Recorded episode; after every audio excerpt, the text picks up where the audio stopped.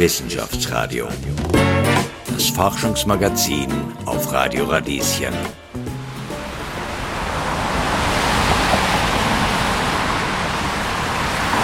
Ihr hört den Währinger Gürtel.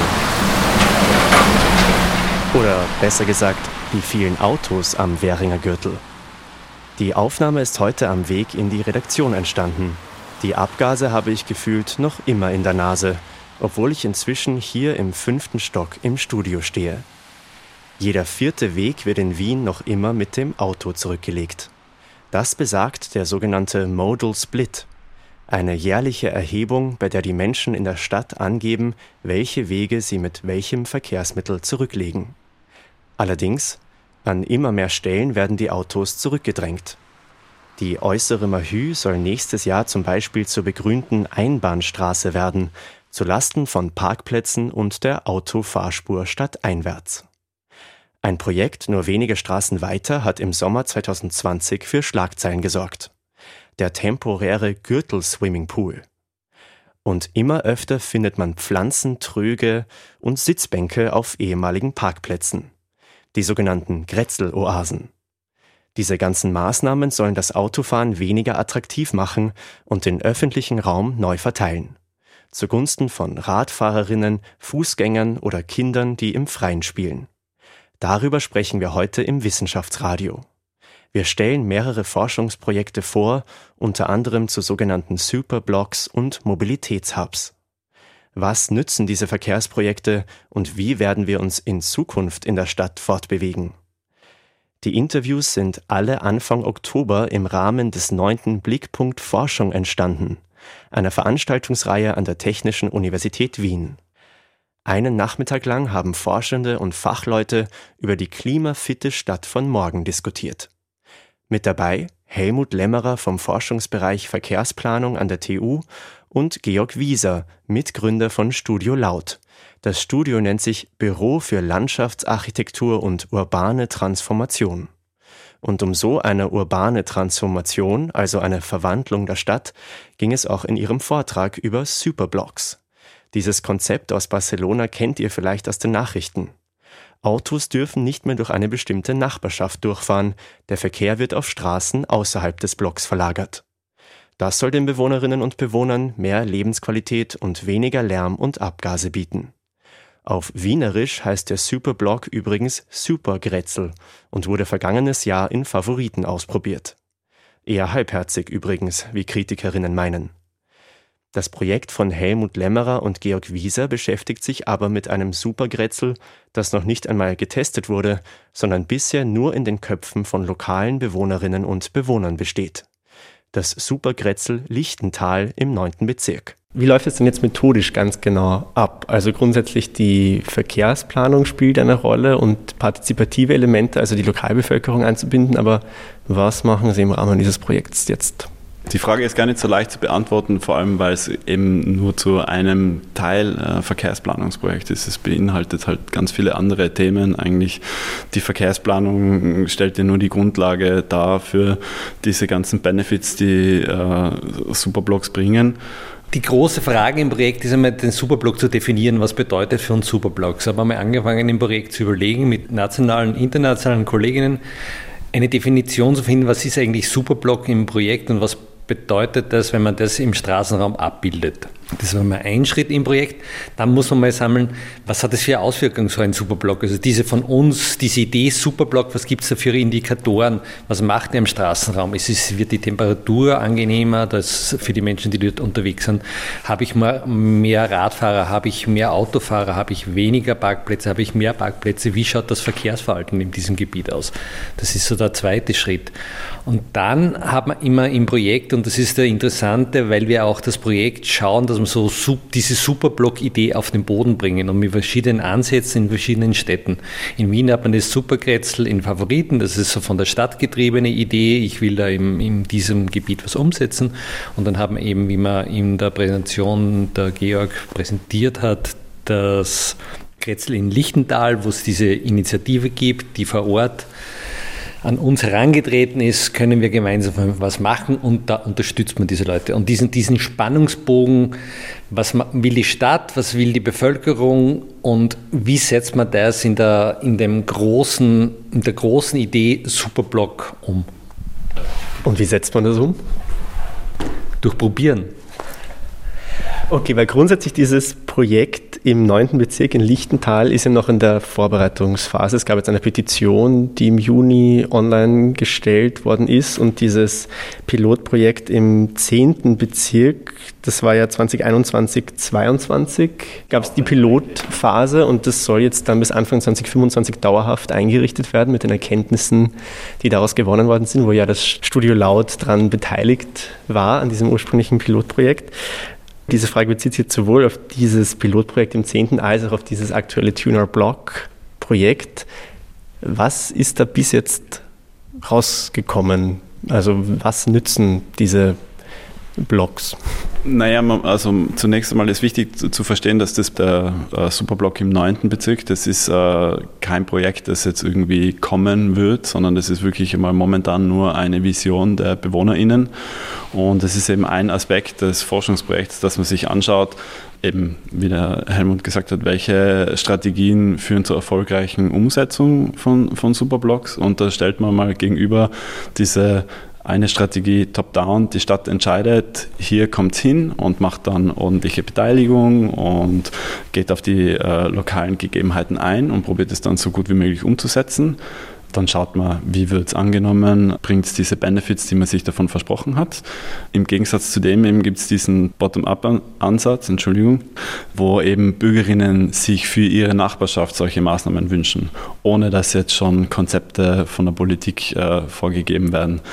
Und das ist natürlich auch spannend, weil es eigentlich ein interessantes Feld, weil natürlich solche Maßnahmen kommen ja oft mit Widerstand von der Bevölkerung. Und wenn ihr jetzt eine Nachbarschaft habt, wo die Bevölkerung schon äh, selbst sagt, ja, wir sind bereit, wir wollen weniger Autoverkehr, wir wollen weniger Stellplätze, wir wollen mehr Begrünung, dann kann das natürlich gibt es da potenziell einfach einen Benefit, weil sich solche Projekte an solchen Orten leichter umsetzen lassen.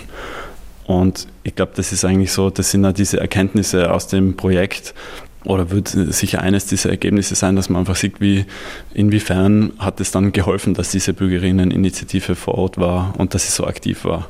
Und ganz im Speziellen jetzt für uns im Detail ist es natürlich einfach als Büro auch interessant, andere neue Partizipationsstrategien zu probieren. Also was bedeutet es wirklich, wenn ich mit der lokalen Bevölkerung zusammenarbeite direkt und nicht mit fertigen Konzepten hinkomme, sondern also die Bewohnerinnen wirklich teilhaben lasse an der Planung oder im Grunde sogar an der Planung der Planung. Also und wir nur das Mindeste sozusagen bereitstellen, damit die Bewohnerinnen selbst aktiv werden.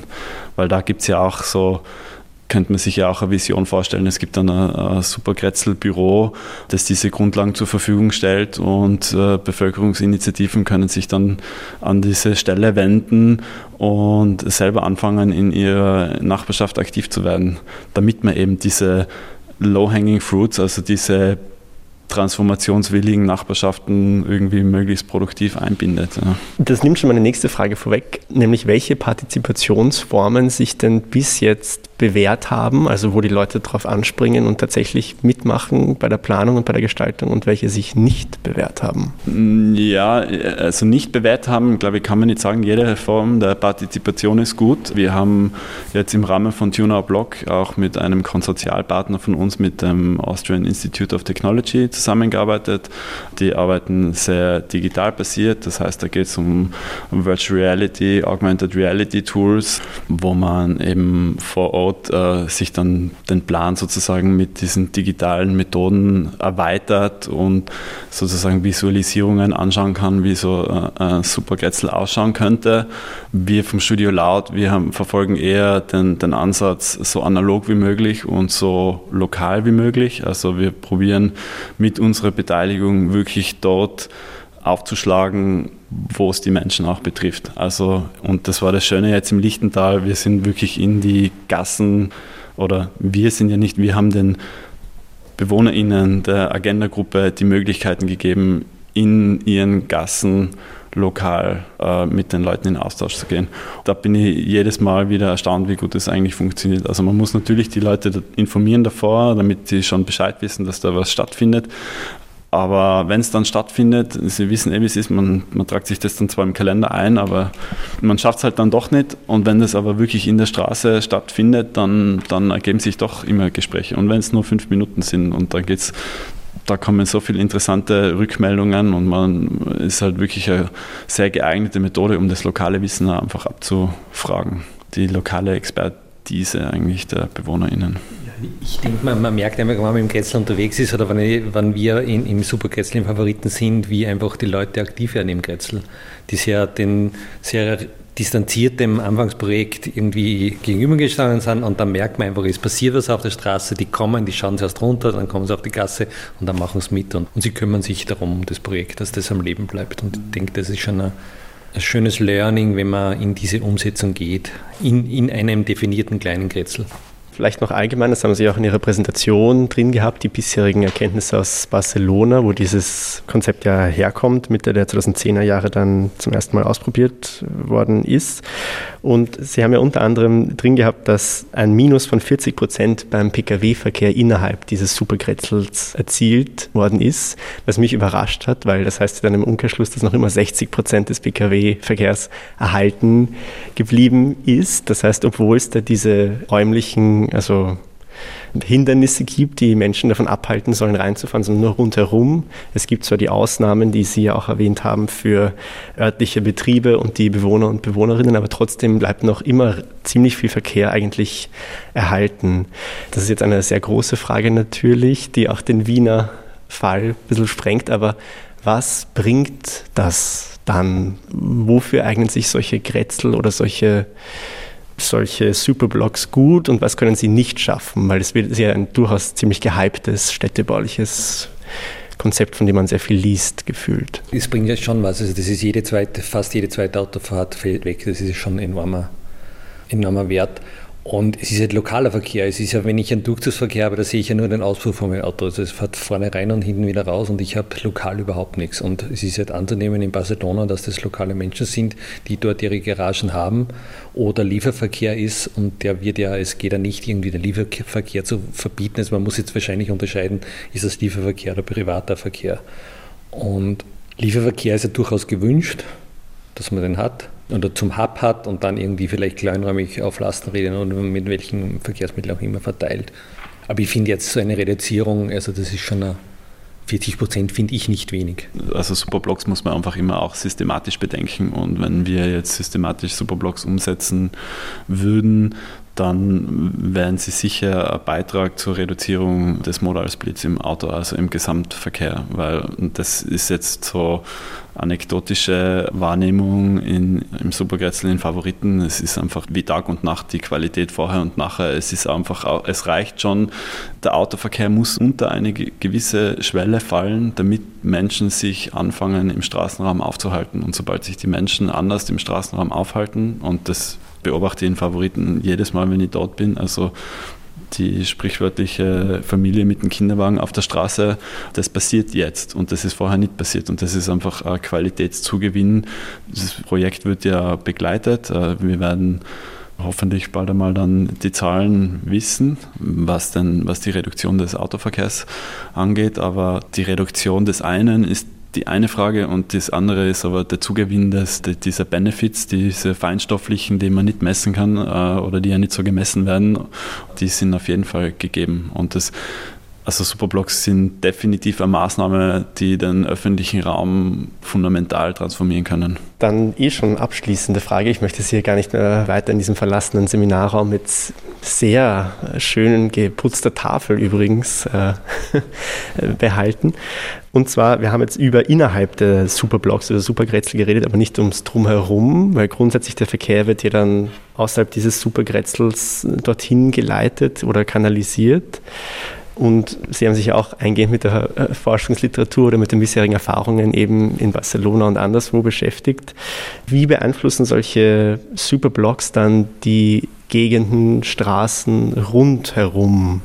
Weil man könnte ja jetzt als Nicht-Kenner, Kennerin annehmen, dass dann dort der Verkehr unglaublich explodiert, also auf diesen den Durchzugsstraßen. Das kennen wir aus der Verkehrswissenschaft, wenn, wenn Straßen gesperrt werden, dann wird immer, oder in Wien wird immer geschrien, um Gottes Willen, irgendwie, es ist in den umliegenden Straßen kommt das große, äh, bricht irgendwie das große Chaos, also dann ist es nicht so. Das ist vielleicht eine, eine Woche und dann ist einfach der Mensch so weit und dann kann irgendwie schon einschätzen, da fahre ich gar nicht mehr hin, sondern verzichte ich auf die Fahrt A oder B, weiche ich wirklich großräumig aus. Und das ist in der Verkehrswissenschaft gibt es dazu viele, viele Beispiele, dass das nicht so passiert. Also wenn ich Barrieren aufbaue, dann werden auch Menschen reagieren. Diese Fahrt nicht tätigen oder großräumig ausweichen. Und ergänzend würde ich vielleicht noch dazu sagen, man, man kann das, sich das Ganze auch in absoluten Zahlen anschauen. Also super Blogs, vor allem jetzt in, in Wien, anders als in Barcelona. Barcelona hat ja sehr äh, homogenes Straßenraster. Das heißt, da muss man wirklich einzelne Straßen rausnehmen, die von vornherein eher gleichwertig sind wie die anderen.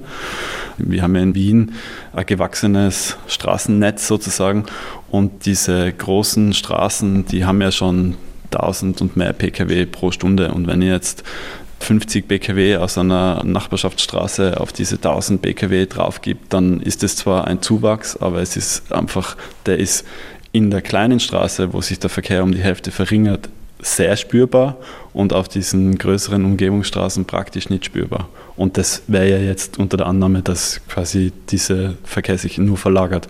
Aber wir wissen ja, also es gibt ja den Verdampfungseffekt vom Verkehr. Das ist jetzt ungeschickt vom Englischen, also Traffic Evaporation übersetzt, aber das findet auch statt. Ja, also es ist wirklich, gibt es Studien aus England, die das auch zeigen. Es gibt da Verkehr wird weniger. Das heißt, das Credo lautet, möglichst viele Barrieren aufbauen. Ich würde äh, andersrum äh, in Straßen attraktiver machen für alle Verkehrsmittel und nicht autofokussiert planen. Das hat man 50 Jahre gemacht. Und bitte auch die anderen Verkehrsteilnehmerinnen beachten, die in der Stadt unterwegs sind. Das Wort, die, die Barriere ist nur ein Mittel zum Zweck, damit der, der Straßenraum für alle anderen äh, Verkehrsteilnehmerinnen besser benutzbar wird. Wir ja trotzdem die Vorteile vom Auto nutzen können, dort wo sie dann gebraucht werden, aber der Nutzen des Autos ist einfach viel geringer, als es uns immer suggeriert worden ist. Und Städte, in denen sich alle von 8 bis 80 aktiv bewegen können, sind definitiv erstrebenswert. Georg Wieser und Helmut Lämmerer waren das über ihr Forschungsprojekt Tune Our Block. Seit 2019 werden Menschen in der Seestadt bei ihren täglichen Wegen verfolgt, zumindest digital. Dahinter steckt das Aspern Mobil Lab. Was es damit auf sich hat?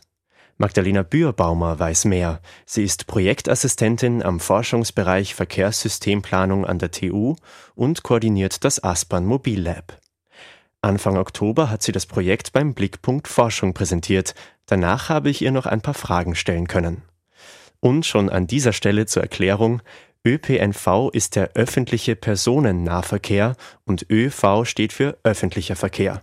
Also Busse, S-Bahnen, Straßenbahnen und Co. Es gibt ja seit 2019 diese Mobilitätserhebung, also es gibt diese Verkehrstracking-App und dann auch dieses Verkehrstagebuch, das die Menschen ausfüllen, um ihre Wege im Alltag zu dokumentieren.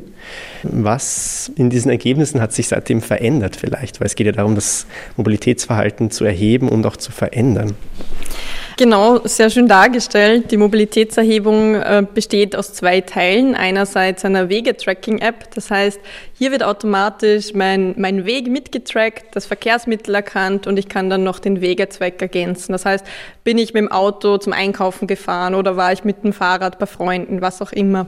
Und ergänzend dazu gibt es eben den Fragebogen. Das heißt, hier sehe ich dann nochmal personenbezogene Merkmale, Merkmale auf Haushaltsebene. Wie sieht's aus mit der Verkehrsmittelverfügbarkeit, Soziodemografie, Ökonomie etc.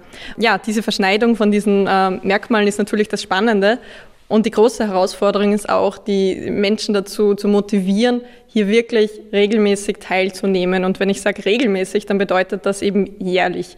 Und ähm, da haben wir, sind wir 2019 gestartet und haben da auch tatsächlich Antwortschwierigkeiten gehabt, weil die Erhebung komplex ist. Wir gelernt haben, es braucht das persönliche Gespräch Und äh, ja, da hat uns Corona ziemlich einen Strich durch die Rechnung gemacht. Ja, im Moment sind wir jetzt an dem Punkt angelangt, wo wir sagen, okay, wir haben jetzt auch schon echt Leute in unserer Erhebung, die schon mehrmals teilgenommen haben. Das heißt, wir sind auch jetzt langsam dort, wo wir Auswertungen machen können. Aber tatsächlich kann ich dir noch wenig über diese Veränderungen sagen, weil es gerade eben in der laufenden Auswertung ist. Aber ja, also es wird, es wird spannend. Du hast schon eben soziodemografische Unterschiede, auch wie man sich fortbewegt, angesprochen. Und in der Projektbeschreibung ist ja auch von geschlechtsspezifischen Unterschieden mhm. die Rede, die explizit erhoben werden sollen. Mhm. Was wären denn solche Unterschiede und wie lassen sie sich erklären? Mhm. Wir haben eine erste Auswertung gemacht zum Model Split. Das heißt, welche Verkehrsmittel nutze ich für welche Wege und wie schaut das dann wirklich in einem Kreisdiagramm aus? Und das haben wir heruntergebrochen auf die Wege der Männer und der Frauen, die eben unsere Mobilität Mobilitätserhebung schon äh, da schon mitgemacht haben. Und dann sieht man schon Unterschiede. Und ich glaube, das Wichtige ist aber nicht dann diesen Schluss zu ziehen, ja, Frauen sind nachhaltiger unterwegs, sondern sich nochmal anzuschauen, naja, wie schaut dann dann auch so eine typische Geschlechterrolle aus? Gibt es da Unterschiede in der Arbeitszeit, in den Betreuungspflichten? Das heißt, ich glaube, das Spannende hier ist auch, dass alles, was man auswertet, wirft im Prinzip neue Fragen auf. Was sind bis jetzt diese Unterschiede, die markant ah, sind in den Daten? Eben genau das, was ich genannt habe. Also man sieht ein bisschen eine Verzerrung, dass Frauen zum Beispiel äh, stärker Formen der aktiven Mobilität benutzen in der Seestadt und weniger mit dem MEV unterwegs sind. Und es gibt auch von der Seestadt Aspern diese Zielwerte, das sind 40, 40, 20. Das heißt, 40 Prozent der Wege mit Formen der aktiven Mobilität, 40 Prozent der Wege mit den öffentlichen Verkehrsmitteln und 20 Prozent der Wege mit Formen des motorisierten Verkehrs. Und die Frauenwege sind da schon sehr, sehr nahe dran. Was man sagen muss, ist, dass die Daten zu dem Zeitpunkt noch nicht repräsentativ waren. Das heißt, man muss dann auch mit Gewichtungsverfahren arbeiten. Ja, deswegen sind das irgendwie parallele Stränge. Wir aktivieren und parallel dazu werten wir aus. Je mehr Leute wir aktivieren, desto bessere Auswertungen können wir erzeugen. Okay, aber das heißt im Umkehrschluss, dass Männer im Schnitt jetzt noch weniger umweltfreundlich unterwegs sind, was vielleicht auch eben, du hast Beschäftigung angesprochen, das könnte auch damit zu tun haben, dass sie häufiger Vollzeit arbeiten zum Beispiel. Genau, aber gleichzeitig, also ich würde ich es nicht bei dieser verkürzten Aussage stehen lassen, dass Männer na äh, weniger nachhaltig unterwegs sind. Gleichzeitig im Vergleich zu, zu den Model-Split-Daten von der Stadt Wien ist der, der Model-Split der Männer in der Seestadt schon nochmal anders verteilt. Aber man muss vorsichtig sein, weil diese Daten zu dem Zeitpunkt noch ähm, ja, vielleicht nicht ganz repräsentativ waren. Das heißt, ähm, ja, ich glaube, ich kann einfach den Ausblick mitgeben mit äh, die nächste Auswertung wird uns dann nochmal bessere Einblicke auch zeigen. Dieses Mobility Lab, dieses Labor soll auch anderen Projekten, also Erkenntnisse für andere Projekte zur Verkehrsberuhigung liefern, wie sich auch die Akzeptanz steigern lässt für verkehrsberuhigende Maßnahmen bei den Menschen in, einem bestimmten, in einer bestimmten Region, in einem Ort. Also aus Erfahrung weiß man ja, dass Verkehr ein sehr emotionales Thema ist, wenn es um Parkplätze geht, um Radwege und so weiter und so fort, sehr viele Diskussionen. Ich habe mir jetzt nur notiert, weil es im Mobility Lab um die erste und um die letzte Meile geht und eine sehr langfristige Beobachtung. Wie lässt sich denn diese Akzeptanz für verkehrsberuhigende Maßnahmen verändern oder steigern im besten mhm. Fall? Auch eine schöne Frage. Ich glaube auch eine, eine Herausforderung, mit der wir alle zu kämpfen haben. Ich glaube, was, was wichtig ist, ist hier nicht fremd zu bestimmen, sondern ich glaube, man kann Menschen schon zutrauen, dass sie eingebunden werden wollen, muss da aber Wege finden, wie man sie auch gut einbinden und hören kann. Und das ist, glaube ich, auch einer der Aspekte von uns als Mobilitätslabor, dass wir wirklich versuchen, unterschiedliche Gruppen auch abzuholen mit unterschiedlichen Formaten. Und da ist, glaube ich, auch einfach ein, ein wichtiger Punkt, nicht äh, wissend zu exkludieren, sondern versuchen, Räume zu schaffen, wo sich jeder einbringen kann. Ob man es möchte oder eben nicht, ist dann eh jedem selbst überlassen. Und was wäre dann zum Beispiel so ein Raum, wo sich alle einbringen können, wenn sie wollen? Mhm. Ähm, ich glaube, bei uns ist das dann wirklich, sind das die unterschiedlichen Formate, die wir anbieten. Also wir haben zum Beispiel Veranstaltungen unter dem Titel Uni in der Seestadt, wo wir versuchen, die Lehre in die Seestadt zu holen, damit die Studierenden gemeinsam mit Bewohnerinnen an Projekten, an Herausforderungen arbeiten können. Dann gibt es Veranstaltungen von ähm, unterstützten Projekten, wo es vielleicht auch darum geht, mal zu schauen, ein Projekt hat es gegeben, wie reagieren zum Beispiel bestimmte Gruppen Gruppen auf autonom fahrende Busse und dann einfach gezielt mit diesen Gruppen einen Workshop zu machen und zu schauen, naja, wo sind vielleicht die Schrauben, wo man drehen kann und soll und wie reagieren die drauf. Genau, was haben wir noch? Wir, wir haben Sensoren, die wir zum Beispiel ausgeben in der Seestadt, um einfach hier die Möglichkeit zu geben, hey, du kannst deine eigenen Daten sammeln zu deinem unmittelbaren Wohnort. Wie sieht's da zum Beispiel um Lautstärke aus? Du hast das Gefühl, es ist super laut. Ist es denn das tatsächlich? Oder fühlt es sich laut an, weil es in der Seestadt tendenziell leiser ist als in der Innenstadt? Das heißt, ich glaube, das ist so ein, so ein Mix an Formaten, den wir zumindest anbieten und dann steht es jedem frei, ob er sich einbringen möchte oder nicht. Letzte Frage, glaube ich. Noch aus der Präsentation hast du erwähnt, dass ihr euch auch mit Hindernissen zur Nutzung von Carsharing und mhm. ähnlichen quasi nachhaltigeren Verkehrsmöglichkeiten beschäftigt. Was hält denn da Leute davon ab, zum Beispiel mhm. eben jetzt kein eigenes Auto zu besitzen, sondern ein Carsharing-Modell zu nutzen? Genau, also das war als Beispiel gedacht, um einfach zu zeigen, naja, was kann man denn aus dieser Mobilitätserhebung dann rauslesen? Und ähm, da gibt es schon zwei Projekte, die sich auch nochmal gezielter mit äh, gruppenspezifischen Hemmnissen auseinandergesetzt haben beim äh, Carsharing. Und das war einerseits GK und äh, zum anderen Peer-to-Peer Carsharing. Ansonsten, zumindest aus meiner Perspektive, glaube ich, da gibt es ja ganz unterschiedliche Ebenen. Und zwar, das kann ein kommerzielles Carsharing sein, das kann aber auch was extrem Informelles sein, dass ich hin und wieder das Auto von der Nachbarin ausborgen kann. Und ich glaube, Hürden sind dann hier auch die Zugänglichkeit und auch wirklich mal herauszufinden, was sind die Anforderungen von dieser Gruppe. Weil, und wenn ich es mir einfach nur durchdenke und sehe, okay, da ist äh, ein Alleinerziehender mit zwei kleinen Kindern, dann wird er nicht gerne diese zwei Kilometer zum nächsten Carsharing-Standort gehen. Und wenn es da keine Möglichkeit gibt, irgendwie in den Kofferraum vollzuladen und dann äh, einen Kinderwagen reinzupacken, dann wird er oder sie das auch nicht nutzen. Das heißt, ich glaube, da geht es wirklich auch nochmal darum zu schauen, was sind die Zielgruppen und wie muss man die Angebote nochmal detaillierter ausgestalten. Und dann sind es natürlich Fragen der rechtlichen Haftung. Was passiert, wenn, wenn jemand dann einen Unfall hat mit dem, mit dem Auto und einfach so zwischenmenschliches Zusammenleben wie in einer WG, unterschiedlicher Sauberkeitsstandard. Ja, ich glaube, das sind Punkte, die man bearbeiten müsste. Oder nicht müsste, aber in Zukunft kann. Magdalena Bührbaumer war das über das Aspern Mobil Lab in der Seestadt. Übrigens, eine Abkürzung, die ich eben noch nicht erklärt habe, MIV ist der motorisierte Individualverkehr, also Auto- oder Motorradfahren. Wir springen jetzt aus dem Stadtentwicklungsgebiet Seestadt nach Villach. Dort wurde eine zugeparkte Straße in der Innenstadt im Herbst 2021 für kurze Zeit zur Begegnungszone. Linda Dörzapf forscht und unterrichtet an der TU Wien im Forschungsbereich Verkehrssystemplanung.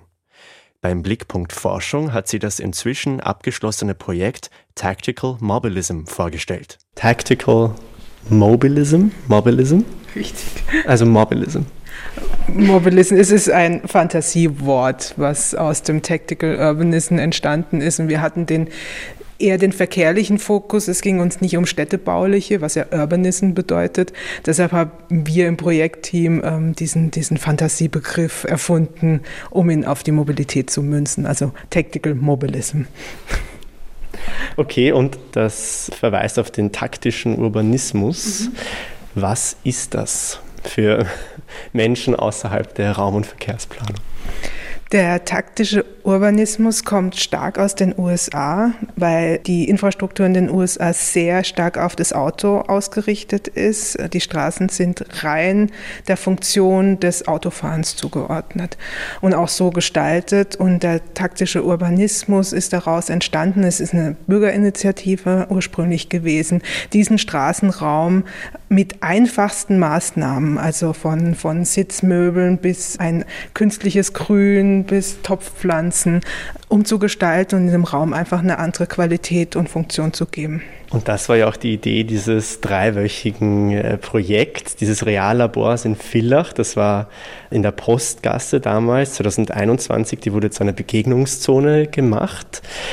Eben, ihr habt das wissenschaftlich begleitet. Inwiefern wurde das angenommen oder was waren die Erfahrungen dort für die lokale Bevölkerung? Das ist eine gute Frage. Die, die Erfahrungen waren sehr ambivalent, sage ich jetzt mal. Es gab viele, die das sehr positiv gesehen haben, die sich gern dort aufgehalten haben, die vor allem die Möglichkeit der Kunstplattform sehr willkommen geheißen haben, die uns positive Rückmeldungen gaben. Es gab aber auch natürlich Bewohner und Bewohnerinnen, die ein bisschen überrascht waren, die plötzlich nicht mehr ihren geliebten Parkplatz vor der Haustür hatten oder ihren geliebten Parkplatz, um zur Post zu gehen oder zum Bäcker. Und dann wurden auch noch ähm, falsche Kosten kolportiert in den Medien und somit war die Stimmung sehr geteilt. Also die, die glaube ich schon vorher sowas gut fanden, fanden es dann auch gut. Die, die halt sehr stark mit dem Auto unterwegs sind, hätten wir glaube ich eine längere Zeit gebraucht als zwei, drei Wochen, um die zu überzeugen, weil so eine, so eine Verhaltensänderung, so eine, so eine Gewöhnung an, an neue Situationen braucht halt einfach Zeit. Das nimmt jetzt schon meine nächste Frage ein bisschen vorweg, aber was lässt sich daraus für zukünftige Projekte ableiten? Seiten, eben wenn es um Verkehrsberuhigung geht oder Umwidmungen von öffentlichem Raum jetzt im weitesten Sinn? Also wir haben auf jeden Fall gelernt, dass es wichtig ist, den politischen Rückhalt zu haben bei den Aktionen, weil die sehr viel über ihre Medien kommunizieren können und wenn die das tragen, dann wird schon mal anders verbreitet.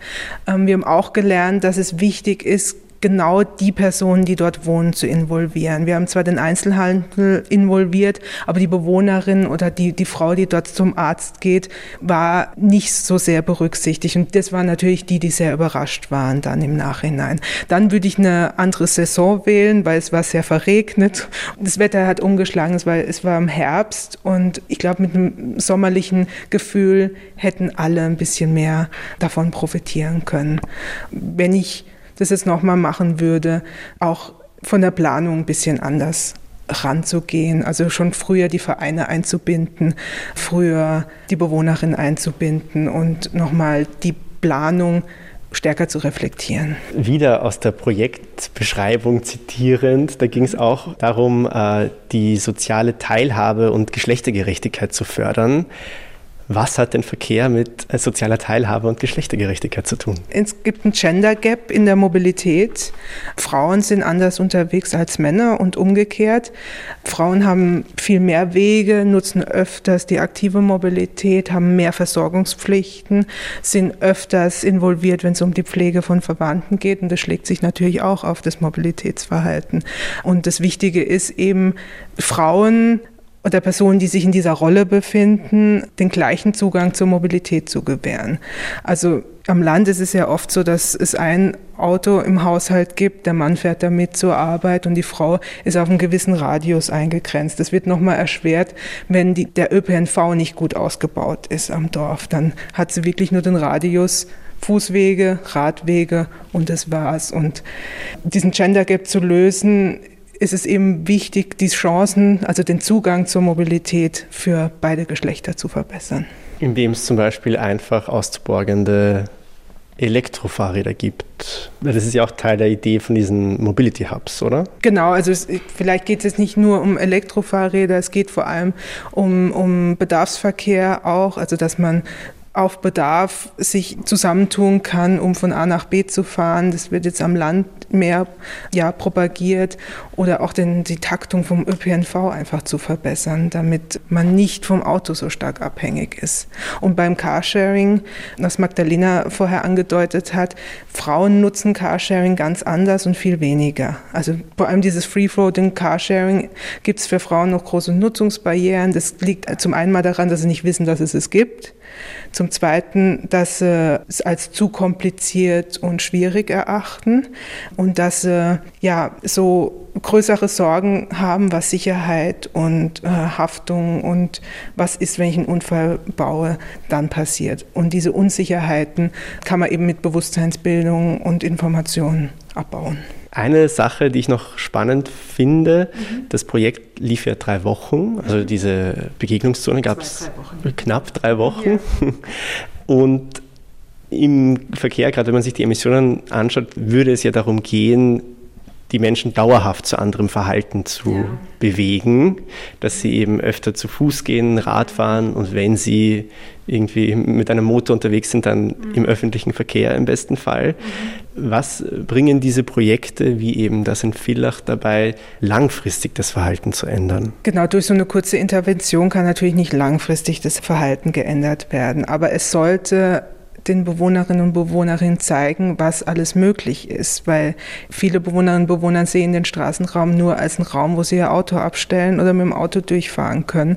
Wenn man dann den Raum anders belebt, eine andere Funktion zuordnet, Kinder spielen, ähm, wir sitzen zusammen auf einem Café oder wir flanieren nur einfach durch die Straße, kann es einfach ein Umdenken anstoßen bei den Bewohnerinnen und Bewohnern und vielleicht wählen sie auch in der nächsten, in der nächsten äh, Wahl in der Stadt oder wo auch immer im Bundesland einfach eine andere Partei oder kommunizieren stärker, was ihre Bedürfnisse sind. Weil ich habe den Eindruck, dass viele Politiker und Politikerinnen glauben, die Menschen wollen ihr Auto unbedingt und wollen ihren Parkplatz. Aber es gibt auch so viele Menschen, die einfach gern mit dem Rad fahren oder zu Fuß unterwegs sind. Und das sind auch Wähler und Wählerinnen, die man durchaus ansprechen kann.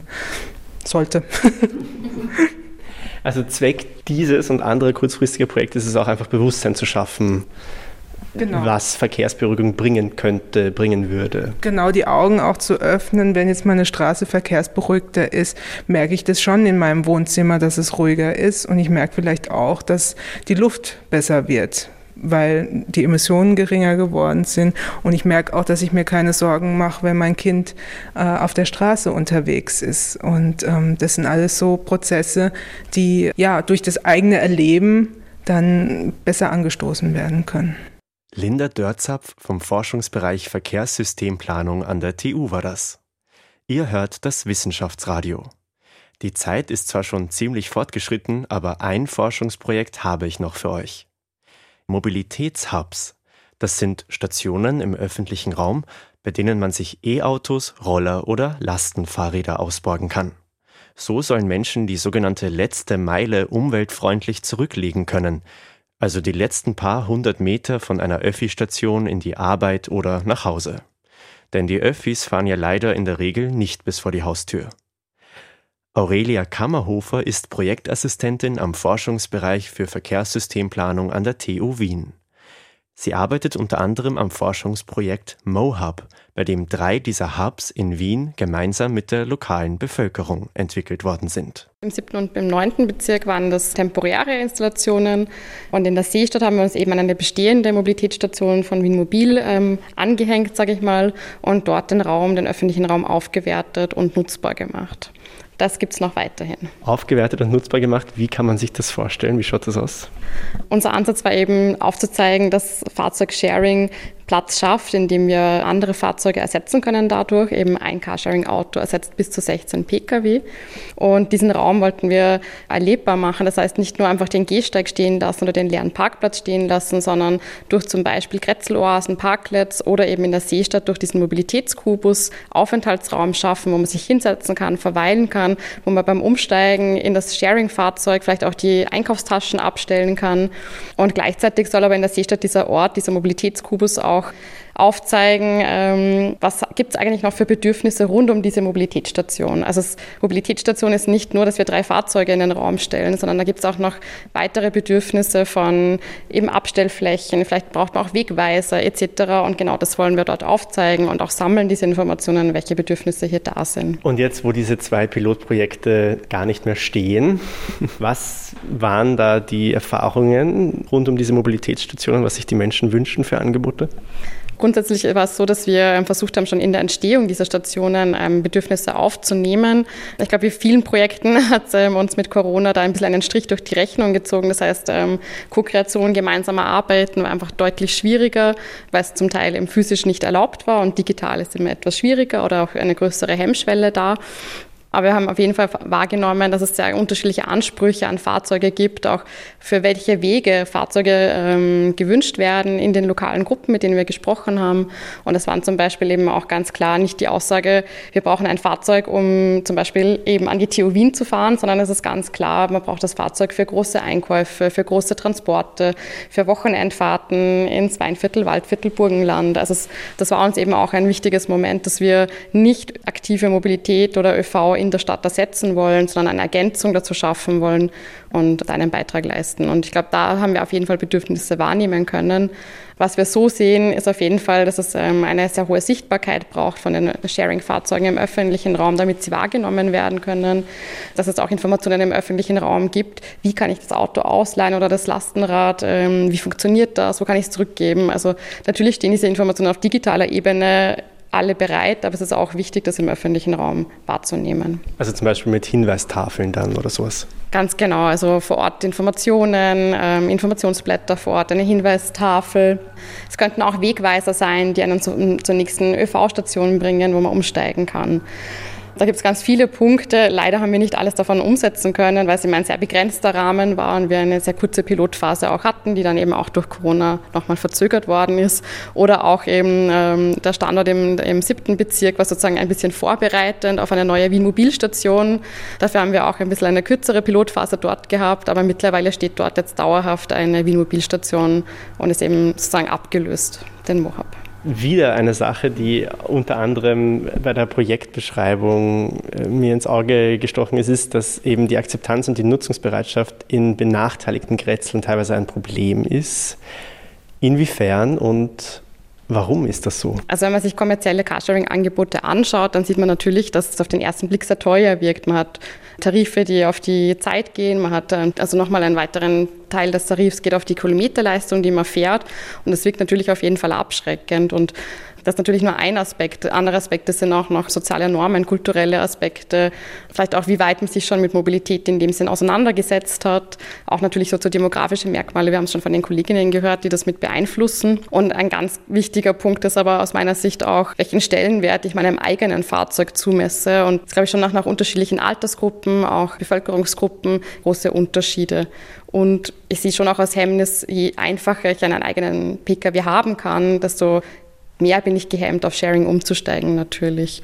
Und in Mohab war uns deshalb auch eben wichtig, diese kooperativen Betriebsmodelle sozusagen zu erarbeiten, weil das bedeutet ja auch, ähm, wenn ich ein bisschen Aufgaben leiste, zum Beispiel das Fahrzeug wasch, äh, jede Woche schaue, ob alles passt im Auto, vielleicht auch den Müll aus dem Lastenrad rausräumen, der da noch drinnen ist, dann kann ich mir dafür einen günstigeren Tarif erarbeiten sozusagen und habe damit dann natürlich einen finanziellen Vorteil. Und für den Betreiber ist es aus der anderen Sicht auch ein Vorteil, weil vielleicht Standorte, die weniger lukrativ erscheinen, weil man sagt, okay, zu wenig Bevölkerungsdichte, ähm, vielleicht ist auch nicht genau die soziodemografische Gruppe dort, die uns ansprechen würde und als lukrativ gilt vielleicht, kann man doch so eine fixe Gruppe, die vor Ort Interesse zeigt und sich beteiligt, auch aus Betreibersicht einen günstigeren Standort schaffen. Von dem her, wir konnten das zwar nicht im, diese kooperativen Modelle nicht mehr ausreichend testen, aber ich sehe da sehr großes Potenzial für zukünftige Projekte. Das war das Wissenschaftsradio über Verkehrsberuhigung in der Großstadt.